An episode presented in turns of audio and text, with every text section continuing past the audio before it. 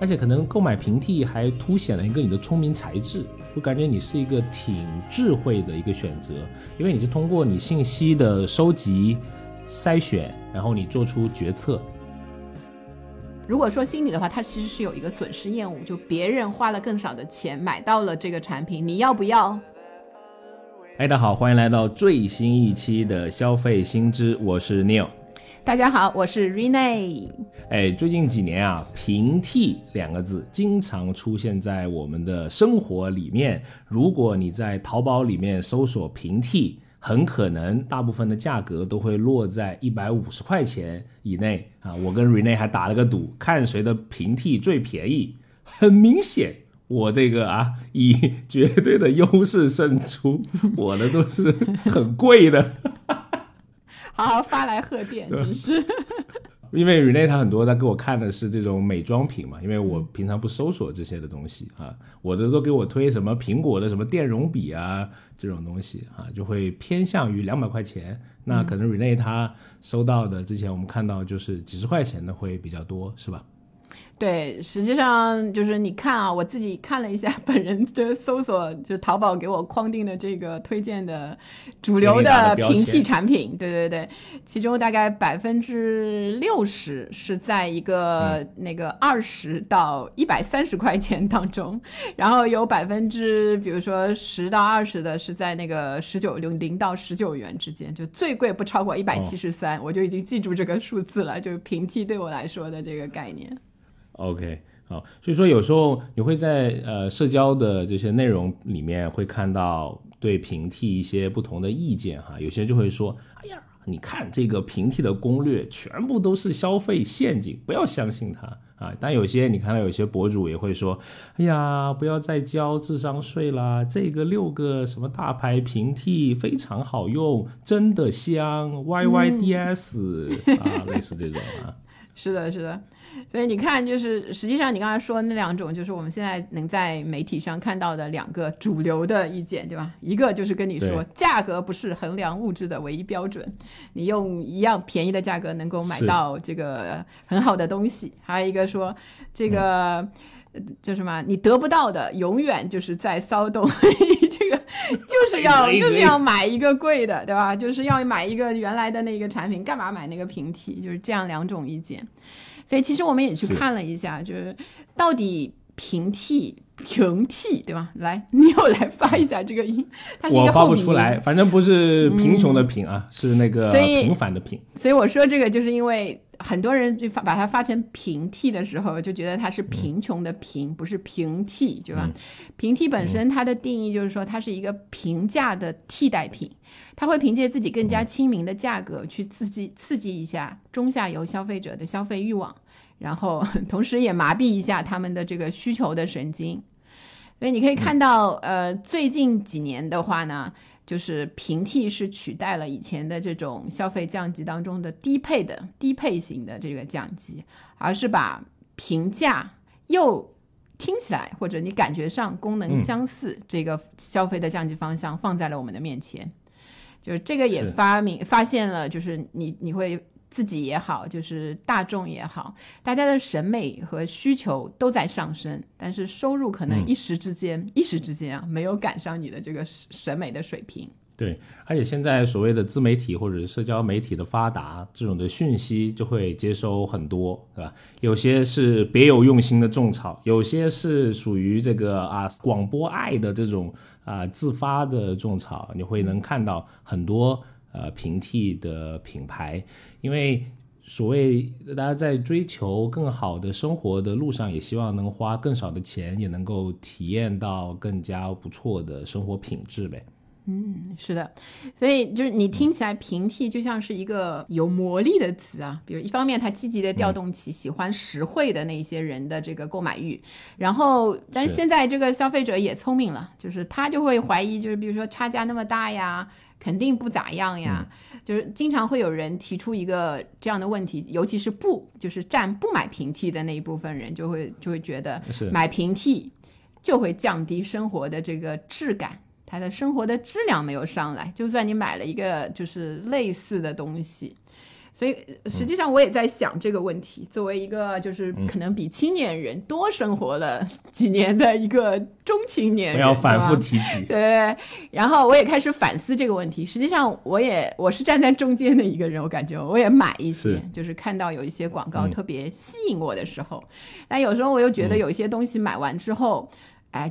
真的就是很鸡肋，你也花了，对对。比如说我，我举一个自己例子啊，我自己前不久就是因为疫情也没办法，就是去柜台啊，或者是海淘之类的，我就买了一个粉底的平替，就是一个那个资生堂，号称是替代一个呃我原来用的叫苏库，是一个那个日本的牌子，它的一个差价呢，大概是我觉得是大概十分之一的价格吧。就是十分之一或者八九分之一，挺便宜，挺便宜的。嗯，然后买完之后用了，就是觉得真的是有差别。真的把原来那瓶用完之后，我就立刻又去买了一瓶原来这个价格的，就后来的这个平替就变成了一个鸡肋品，因为用过也没有办法送人啊之类的，完全浪费的一个钱。所以我觉得也有点后悔，有时候。哎，所以美妆是平替的一个高发品类，对吧？嗯。美妆室，然后回到刚才说的那个生活质感，所以从这件事之后呢，我就在开始想，实际上买平替不太会降低，直接降低我们生活的这个品质或者质感。但是消费主义会，就像我刚才我之前的这个，为了这个比较便宜的那个诱惑，就是买了一个这个非必需品。实际上在没有用完的时候也买了，对对对。然后到后来家里又多了一个，幸好买的只是一个粉底。如果对吧，一时 一时冲动买了一个按摩椅啊，或者什么跑步机啊之类的，可能家里晾衣服的空间又多了一些，就是还会要想到要处理它的那个那个方式。所以消费主义会降低生活的质感，其实平替倒是不太会。是，所以认识 Rene 之后，我就少买了很多东西，因为他有一句话：“ 一语惊醒梦中人。”他说：“你买的这个东西占你家里面的面积，你算一算这个房价是多少，它值不值得堆在那啊？零点几平米的地方。”对对对。哎呀，我就少花了很多钱啊，挺好的，感谢 Rene。然后你你少买的东西，然后你又把链接发给了我，很多现在出现在我家，就是。互相伤害，呃啊，哎，那我们想呢，比如说，我们可以再聊聊这个平替的高发的品类。刚刚我们讲了一个是美妆啊，美妆有什么特别知名的平替吗？就是在女生这一块。我自己我自己了解，其实我也不是特别那个的。我比如说兰蔻、欧莱雅的集团，它有不同线的那个产品，就是兰蔻是相对高高级一些的线，然后它有一个。拳头产品，名牌产品叫那个小黑瓶。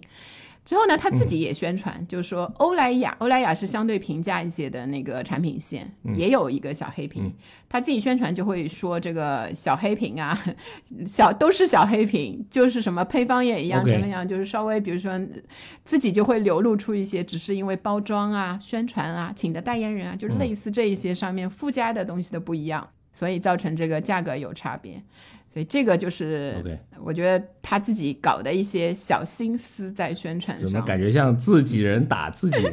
是有一点，我感觉就是反正也是肥水不流外人田的那种。同时，我觉得也成了一些现在比较大公司一点啊，就产品线很多的公司的割韭菜宝典，就是那个特别那个全都要，客单价高的那一部分我也要，就是客单价低的我也不能放过，就是这样。就同集团的平替。还有包括，就像女生当中比较流传比较多，就汤姆福特，对吧？Tom Ford，他有他有一些彩妆是挺有名气的，也卖的比较贵。OK。然后坊间流传啊，我不负责任的那个，就是呃，就有一个牌子叫 Can Make，就是我们有给它也起了一个名字啊，就是叫坎 妹儿，叫坎妹儿，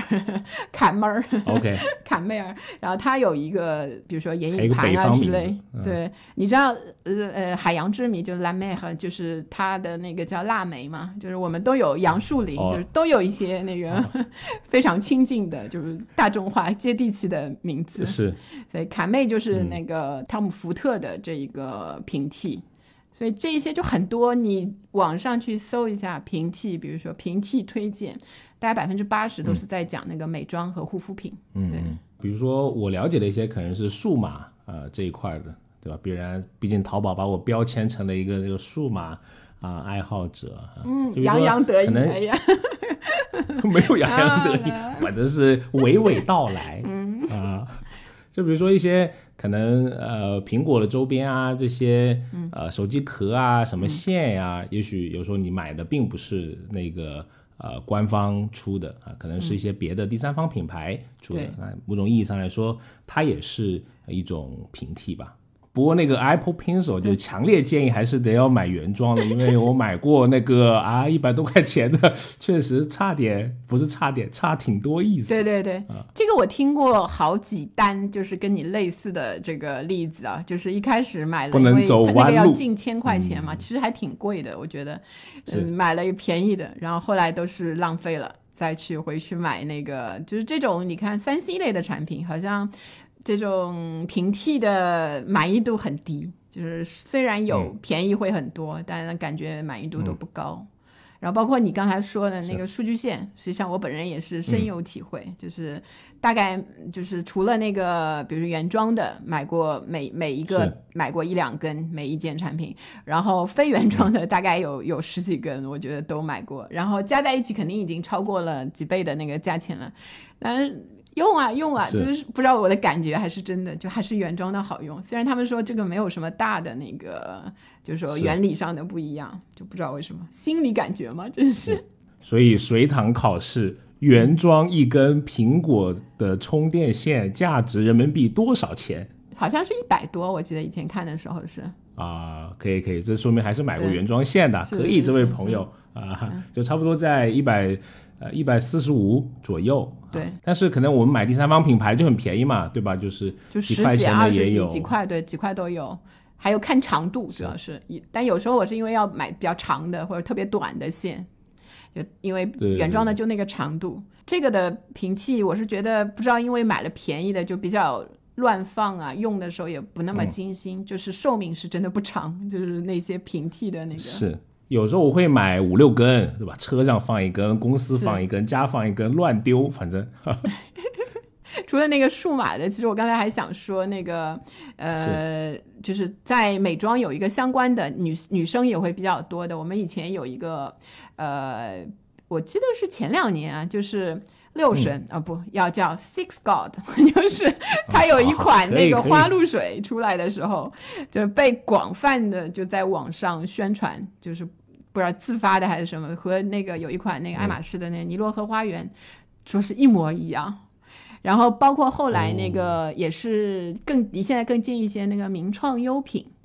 它出了那个空气清新剂，不知道被他怎么想出来，他就是说他自己跟那个祖马龙的那一个有嗯。有一两款那个香水，它的那个闻起来一模一样。就是一开始当然都是从自媒体，就是那一些类型的那个出来的，或者微博啊、豆瓣儿啊之类的出来的。但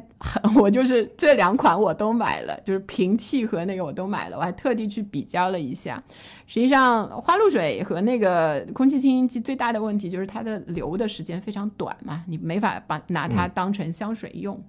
所以你买的虽然是可能是百分之一或者几十分之一的价格，那确实你拿到的那一个功能也就是几十分之一的那个功能。嗯，是，还有是名创优品提到，我觉得它也是个蛮现象级的这么一个公司啊，那后面也上市，不过最近似乎活得没有那么的顺畅哈，因为前两天看到新闻，就是说市值已经蒸发了三分之二了，可能看来这种呃低价段的这种产品的现在的竞争也是很大。不过今年我的确也挺少去，嗯，那还有一个北欧风的，就宜类似像宜家或者类似它的平替，叫那个什么 Nomi 什么 N O M E，那个我这也都不太看到了，宜家的这个店店。都已经关了很多了。对我们家商场附近就新关了一家，对对对，应该是全面在收。其实东西还可以，呃，你看，就是以那个平替类的产品起家的，这两年可能呃，今年对吧？那个业绩也不是嗯特别的好。实际上，是不是我们不喜欢平替呢？其实这个答案肯定是否定的，因为你去翻那个各种、各各种那个社交媒体上，它还是在不断的向你推荐。是，而且特别是你有知识盲区的时候啊，平替和这个正主之间它是什么关系，你都不知道怎么选啊。就比如说我最近对吧？本人很自豪的开始学做饭了，哎呀，终于走上了这条邪路，反正就开始做了，还挺开心的啊。然后就就你就对吧？就我们这种生产力的爱好者啊，他得你得买这个顺手的工具，对吧？就看不上厨房的一些东西了，真正的一条邪路啊，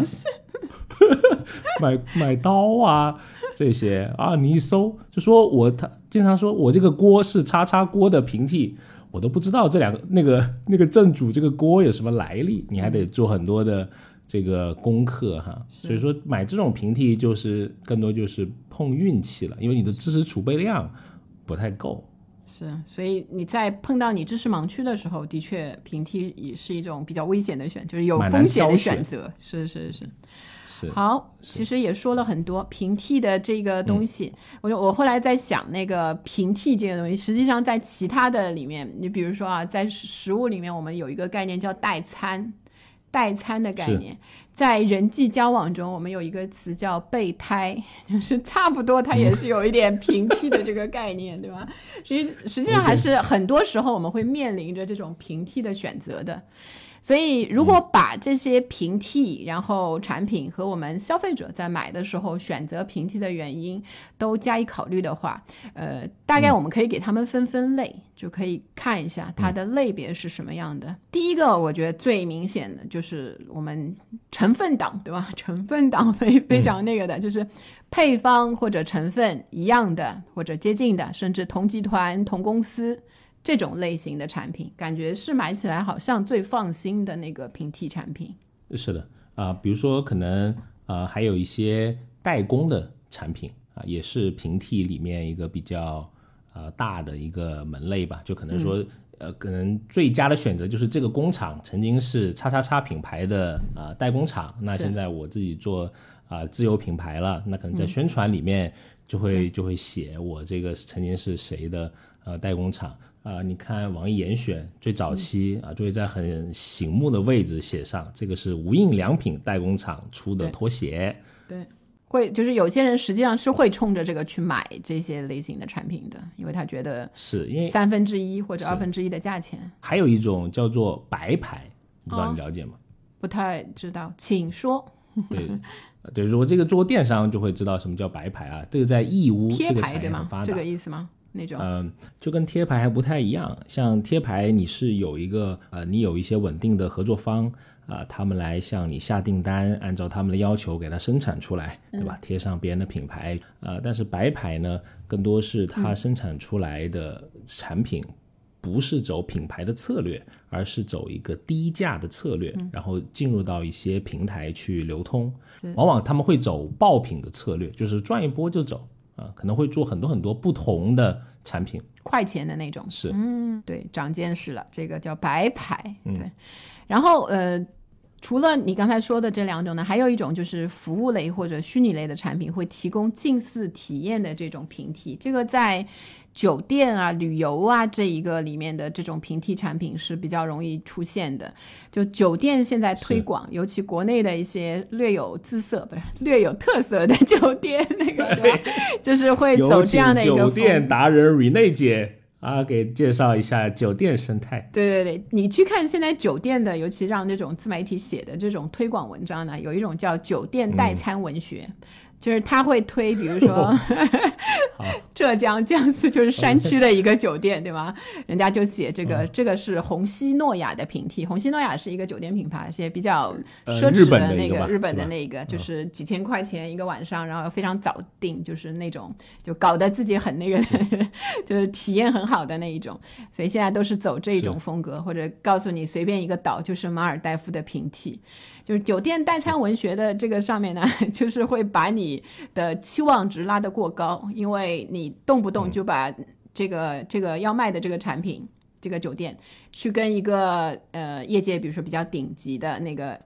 拉在一起，让你的期望值太高，所以很多人会住完之后吐槽，其实也不是因为那个那个那个本身要卖的这个酒店不太好，实际上是其他酒店太好，你以。因为也是一分价钱一分货嘛，这个服务和那个所有的配套来说，真的要三分之一、四分之一的价钱，就是也很难做，酒店也很难做。所以大家在写这个酒店代餐文学的时候，可以稍微写的那个接地气一点，我觉得会比较好一些，对平替平替酒店产品的推广会好一些。是呃，比如说我们刚才还说一些像网易严选这样子的平台类的，对吧？我觉得这个还是挺多的。其实类似像一些快时尚的服装品牌，很多也是博那些大牌的样子的，比如说 Zara 啦，类似这些。对，就是像那个有一个包 MK 的那个包包包的牌子嗯的包的那个设计，它大部分也是呃，就是会怎么说，致敬一些，致敬致敬一些哦，大牌的我的妈设计。好，你知道，所以往往看到今年有一个什么在服装啊什么设计里面有一个潮流出现了，就是大部分的快时尚品牌都会出这一个类型的这一个设计的东西。那可以说它是平替，也是实际上也是他们营销的一种方式，就是尽量靠近这些比较贵又比较流行的那一些风潮。是，还有很多的呃，你会看到工厂店的这种的平台，对吧？包括我们刚刚说的代工厂也好，就他们主动的呃那个试图想抛弃掉代理商，直接的接触消费者。对但我觉得代理商的这个模式还是挺难被颠覆的啊、就是没有中间商赚差价，就剩下了平台赚差价了。其实平台就变成了一个呃更大的一个代理商。是这个这个生意模式都几千年了，那它能够存留下来，证明说它是呃还挺行之有效的呗。对，这个时候就是有一个嗯心理上的一个点，就是你有时候买到一个东西，就是比如说是嗯冠上了某某平替的这个标签的东西，就无论说你这个平替的东西再好用，你就会觉得它是一个临时的，就是替代的将就的一个过渡。所以买这些这一些类型的快消品的那个、那个困境也是这样，你没法，本来它就是一个使用的很短的，那它因为是什么什么的平替的话，这个这个使用的那个周期会变得更短，你就会更容易对它产生这个厌恶的感觉。这是一个这这个是呃花一样的钱，呃花更低的钱买不到一样的那个使用效果的原因之一。嗯，可能平替比较流行的原因，就我觉得一个是因为现在对这些资讯的捕捉，或者你对价格的认知以及敏感度是很强的。是所以你比之前你有前所未有的信息的捕捉的颗粒度，你都可以把它呃都收入囊中，然后加以分析。还有很多好心人啊、或者是不怀好意的好心人，就给你来呃分析，供你做决策啊。其实你的这个眼线是非常多的啊。对对对然后你就会对商品的，不管是你对它的配料表啊，是吧？甚至像成分党还会研究什么生产线呀，哪个国的最好啊，类似这种，对吧？你对它的这种产品的研究，我觉得已经我们到达一个前所未有的一个高度。那么你对它价格的敏感度啊、是会特别关注的，因为你觉得你有可能通过你的聪明才智获得更加有性价比的东西。是，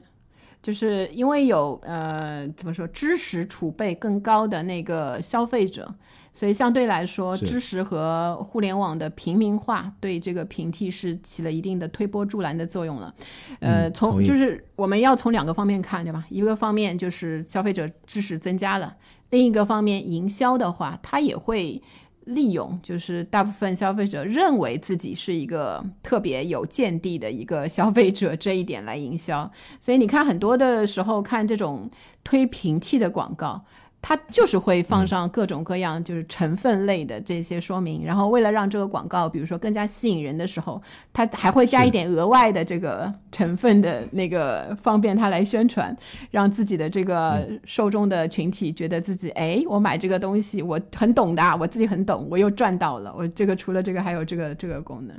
所以这是一把双刃剑。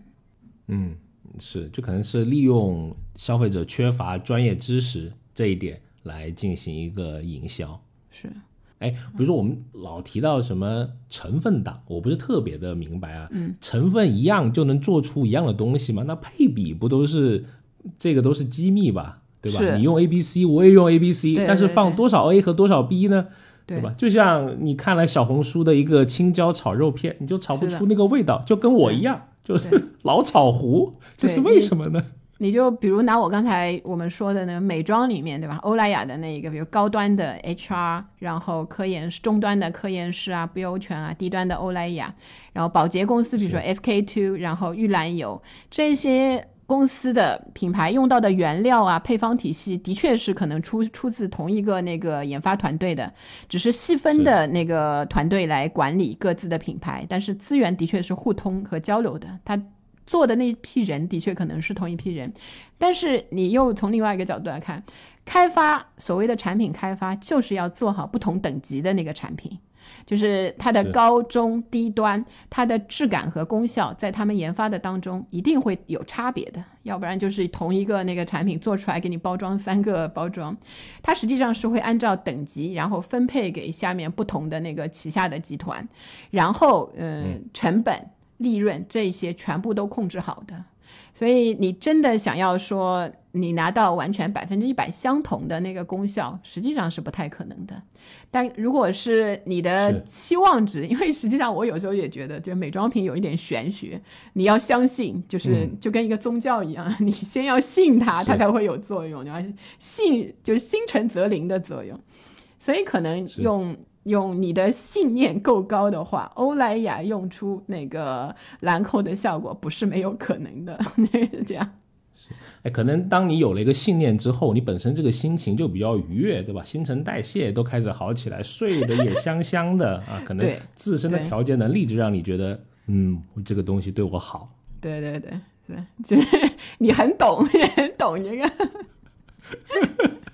没有，因为你刚刚还讲的是同一个集团下面的不同的可能互为平替的这种概念嘛，对吧？那这个还是对最厚道的一种那个条件，其实它我们把其他条件都排除掉的那种情况。是，那像一个第三方公司，我想来做一个知名公司的平替，尽管你看到的配料表是一样的，就像我刚刚讲的，你的可能配比。对吧？跟你的包装这种呃细分的体验都不一样。我觉得之前我们听友群有一个听友就讲的很好，就他是应该是做洗发水方面的，就给我们分享了挺多这个跟洗发水相关的一些行业的知识啊。对啊，就是这个配比什么的还是挺讲究的，并不是配料一样就行。是。所以，如果是这个平替走的方向是成分差不多，但是会牺牲一些功效为前提的这种平替的话，就要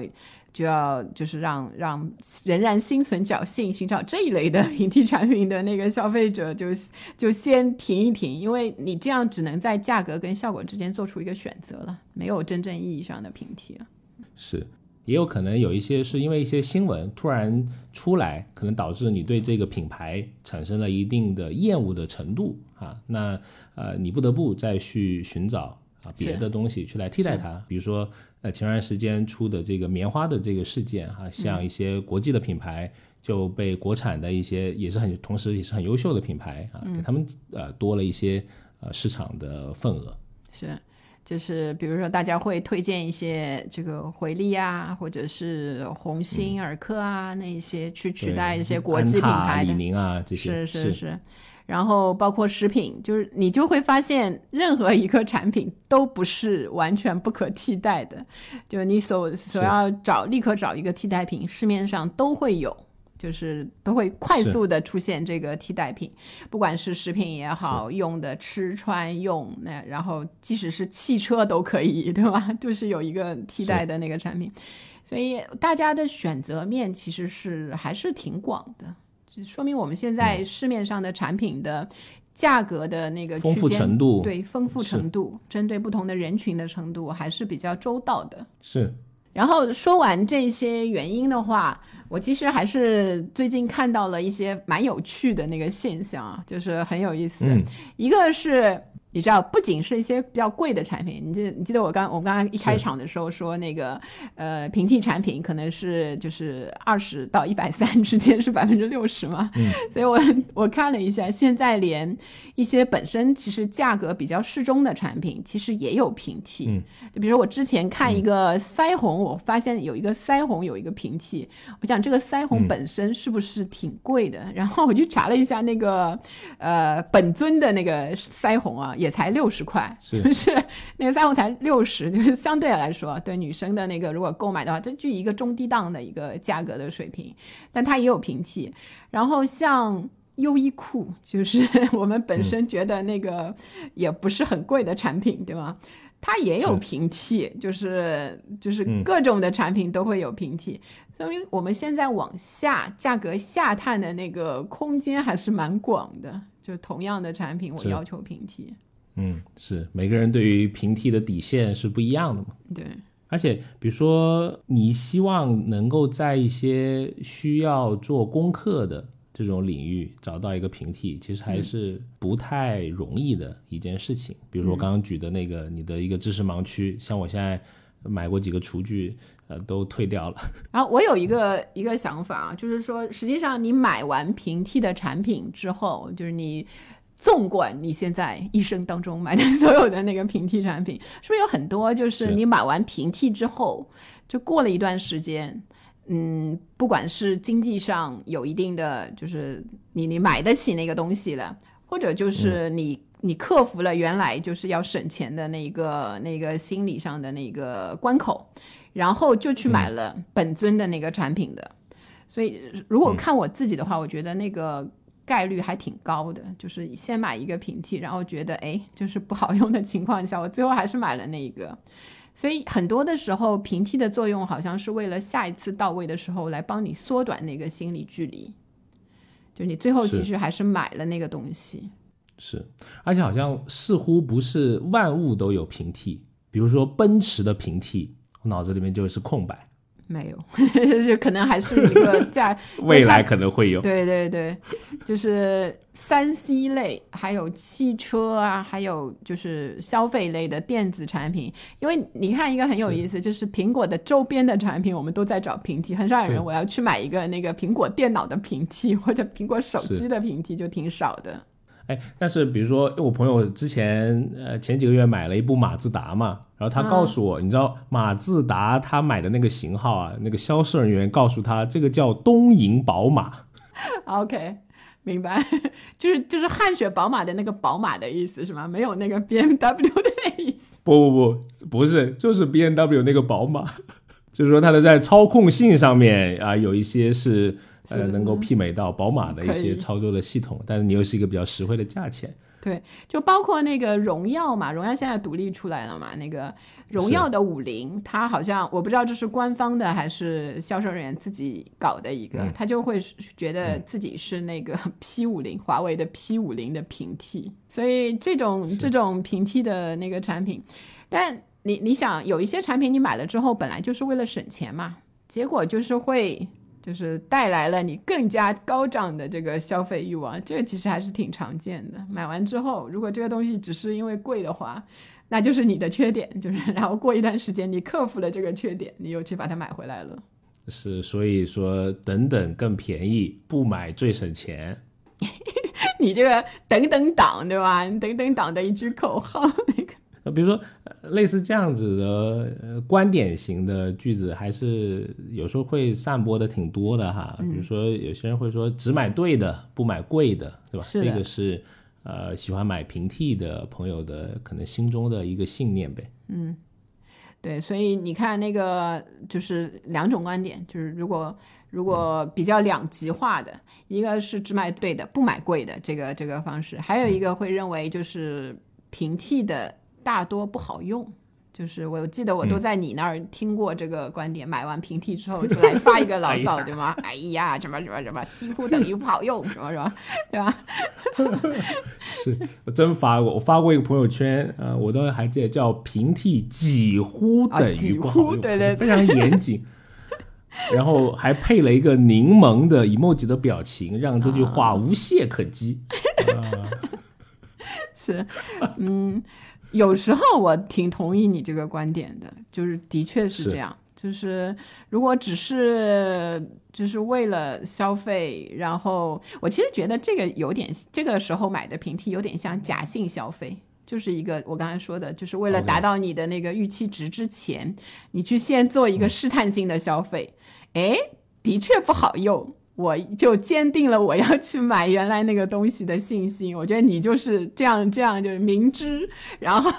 为了说服自己，然后就去搞这一个。哎，有可能。我之前发，我之前发了朋友圈，是因为我尝试去买了一个那个 AirPods 的平替，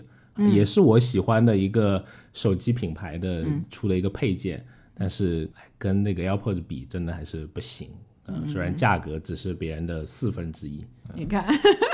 购买了原来想要的那个产品吧？对啊，对啊，你看，嗯，所以另外一个方向的那个观点就是说，只买对的，不买贵的，实际上也成立，因为平替如果对一个消费者来说不是退而求其次的选择，而是两者摆在一起，你说我还是会选那个对的，而不是选那个贵的。那就去买平替了，对吧？那个没有什么大的那个，你不要就是过两天又后悔又去买了原来那个就行了。摇摆的那个往往最费钱。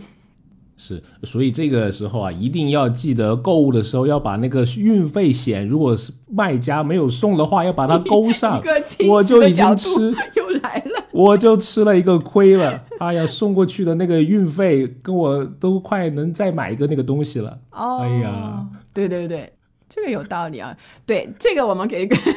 听友们一个忠告，就是凡是买平替产品的时候，不要忘记运费险。是的，有些商家居然不送运费险，哎呀，这个不地道啊！我我其实原来都没关注过运费险这件事情啊，直到我开始在我知识盲区里面还期待想要找平替，嗯，就踩了雷了。是是是，而且可能购买平替还凸显了一个你的聪明才智，我是觉得是这样，我感觉你是一个挺智慧的一个选择，对对因为你是通过你信息的收集、对筛选，然后你做出决策，是。是吧？买了一个性价比还 OK 的东西，对，现在大量的这种平期的文章呢，出现的都是知乎、小红书这一类的那个媒体。知乎大家懂的，就是是人均九八五，对吧？嗯，人人四舍五入都是化工系博士生，对吧？所以对，尤其什么化工业的，就是护肤类的产品啊，或者是一些快消品，相对比较简单的东西，大家分析起来都是头头是道，就是消费者的。自己的那个文化知识，感觉有一个嗯秀的那个地方，哎，现在很多特别是新的品牌出来，嗯它会用一些平替的概念，就像我们刚才聊的，它会呃瞬间的拉近你跟消费者之间的一个距离嘛。嗯就比如说，我拿了一个可比照的东西，告诉你啊，这个是无印良品的平替，那你可能大概率你消费过之前的这个呃无印良品，那嗯我跟它差不多。前面的那个他被借用的那个产品的品牌的影响力是被他借到了，对吧？就草船借箭的那种概念，我就出个船，对吧？有时候是借，有时候是偷啊，反正就这么弄了。对对对，然后有时候也会写，就是我是什么什么借的爱马仕，对吧？这个哦，这个最喜欢写了。这种是什么呢？反正你又要是平替，又想希望价格呢高那么一点点，就得写这一句话了。是的，啊是的。所以很多这个 平替的万能句型，就是大家以后可以想一些那个更有创意的一些，如果要推这个平替产品。然后呃，这种平替攻略的，实际上被转发的那个概率是很高的。就是你就能看出来，在大家的那个，比如说消费的认知中，平替作为一个消费的文化，其实流行起来，就一个是它是一个，如果说心理的话，它其实是有一个损失厌恶，就别人花了更少的钱买到了这个产品，你要不要？就是我也要，我也不能错过，就是这个损失厌恶的心情笨。，没有买到，是吧？对对对，所以我发一发，然后发完之后我读一读，哎，是啊，就是这个东西还看起来是不错的，所以会很自然的产生一个你的消费的那一个链条。是，哎，大家也可以做这个实验啊，就包括我们呃第一个说的，就你在淘宝搜平替，看这个平台给你打的标签，你的平替值多少钱？可以做第二个平那个实验啊，就你在小红书搜平替。或会打开你的新的认知。比如说，我就知道一个新的认知，因为我对绿植不是特别的嗯懂啊，啊几乎不懂。然后他就给我推了一个什么日本吊钟的平替。首先，吊钟是什么我就不知道了啊，植物我就不知道它是绿植植。首先，啊，就点进去一看啊，就是长得像树一样的东西，好像拍照挺好看的。嗯啊，可能原价是一个快两百块钱的东西，然后它可以有一个几十块钱的这么一个叫马醉木这么一个东西的。这里我说一下，就是这里其实实际上那个呃吊钟和马醉木呢，都是家里常用的拍照，就是实际上是一个非必需品、装饰品的那一种。它因为、为什么大家会买这个？因为它就是。它是结下来的鲜切枝，就是和鲜切花一样，它是离枝的，就是自己没有那个，但是它的生命力相对比较强，所以你放在家的话呢，用清水养的话，大概会有一个月以上的那个生存期，所以它有一个绿色，然后在你家里。不过你说的那个吊钟跟马醉木呢，你翻到的这一篇明显不是特别的那个 老手的那个，还不够。平是吧？对对对，其实它两个的价格非常接近，因为它实际上是按照高度。这个绿植的高度来收收，哦然后算钱的，最少就是六十厘米才能插出，六十厘米是放在桌上，然后在一米以上你可以放在地上。所以现在呢，这两个吊钟略贵一点，但是比马醉木的差价应该在百分之十到二十，所以都不是不能说是太明显的那个平替。现在还有一种叫南天竹，叫火焰南天竹，然后它的价格就是前面的那个的一半左右，所以那个才是真正的平替。然后，当然你看我现在就显得过于了解 平替了，所以不不，你是绿绿植上面比较懂。它都是非常非必需品的那种装饰。但如果这个东西的流行啊，你就可以看出来，在这个东西上面找平替，就是非常典型的一种你的审美已经开始升高了，你需要一些这个类型的东西。一开始都是是在日式的这种，它是日本吊钟嘛，日式的那种装饰的方、风格里面会出现的。嗯，但是呢，呃，明显，比如说花两百块钱去买一个吊钟，你又觉得有点肉疼，对吧？审美已经上去了，钱包没有跟上。但南天竹如果一米左右的，如果你去那个拼多多之类的购买的话呢，可能有时候三四十块就能买到一个快一米的那一个。所以你看，这当中的那个那个差价还是挺多的。说实话，这个差出来呢，如果你没有买到质量特别差的，效果的确也也凑合。就是明显这个平替产品解决的，就还真的是 就是提供了差不多的那个体验。但就是真的，你放一个南天竹，是不是跟放一个日本吊钟完全百分之一百相同的给你的感觉？那就个人的那个就感受力反正对我这。个外行人看不出来啊，我就我我就感觉是一兜树啊，我这个模糊的概念，对就是很多的用户是，我一直有一个这种观点，就用户大概率都是粗糙的，就是他不会想的那么的细，它是一个更多感官式的随性的消费，对，大部分的消费它其实是这样子的，是。很多人吃过猪肉，但是没有见过猪跑，所以他实际上以为他了解了，是很多都都还是在我们的知识区域以外的东西。见过猪跑跟懂得猪肉是两码事。哎呀，我要杠一下，你得养过猪肉啊，不，你得你得 你得养过猪。没有养过，啊，你得养过猪或者卖过猪肉，嗯，你才能对猪肉更加的了解一些。对如果你真正的做过电商，你就才知道有些东西真的可以很便宜，就便宜到大跌眼镜。是。呃，另外我们说完了就是对消费者的，实际上对那个品牌的本身，我们最后来讲一下，就是说实际上老用平平替作为一个新产品的切入，呃，一下子对你获得那个消费者获得你的受众会很快。但是实际上，对长期你对这个品牌的有发展，如果有一个期望的话，实际上不是一个特别好的一个切入点。嗯是，不过首先并不一定要做品牌啊，就是品牌只是做生意啊。其中的一个路径，对对吧？你说的很有道理。快钱的话，他根本不考虑这一些，对吧？是啊，就来一波来一波呗，都是投机主义嘛，在这个里面。是是但是品牌大概率会是一个长期主义，你得用很多的精力去来维护它。也许你在刚开始的时候，你是一些险招，或者是你觉得的巧招，嗯，有可能在你中后期的时候，对你是会有一些呃伤害的。是，所以钉钉从这里 我们就会反推出来另外一个对消费者有用的一个知识。好，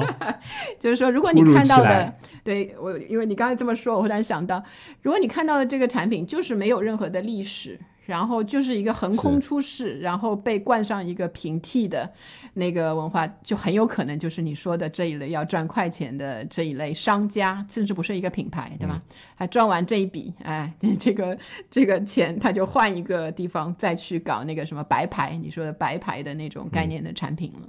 嗯，啊，也不一定，有些就是从一些成熟团队出来的人，因为现在的这个呃产业链很发达，你有一个 idea，你完全都不需要有自己的工厂，你有一个自己对品牌的设计，你就弄出来就行。你看元气森林刚开始没有自己工厂的，嗯，最早用了很多像什么呃健力宝啊他们的工厂来生产的，嗯，呃饮料，是是对吧？后面饮料也发展的挺好嘛。好，不管是从正面看还是侧面看，就是都是要留一个心眼，就购买平替产品的时候，对吧？对，运费险先勾上，反正 不亏。啊，啊，好，那我们这期聊平替的节目就到这里啊。如果你也喜欢听类似跟消费相关的新数据、新趋势，还有我们会分享一些我们在消费者行为研究中的一些小观察，欢迎你订阅《消费新知》这个节目。我们每周呢都会更新一期啊，当然也很欢迎你来加入我们的听友群，我们一起来开心的聊消费。啊，你可以添加我们消费助理的微信，消费零零七六六六啊，他就会拉你进群了。那我们就期待在下一期节目里面再见面，拜拜。拜拜。学而时习之，不亦说乎？下回见。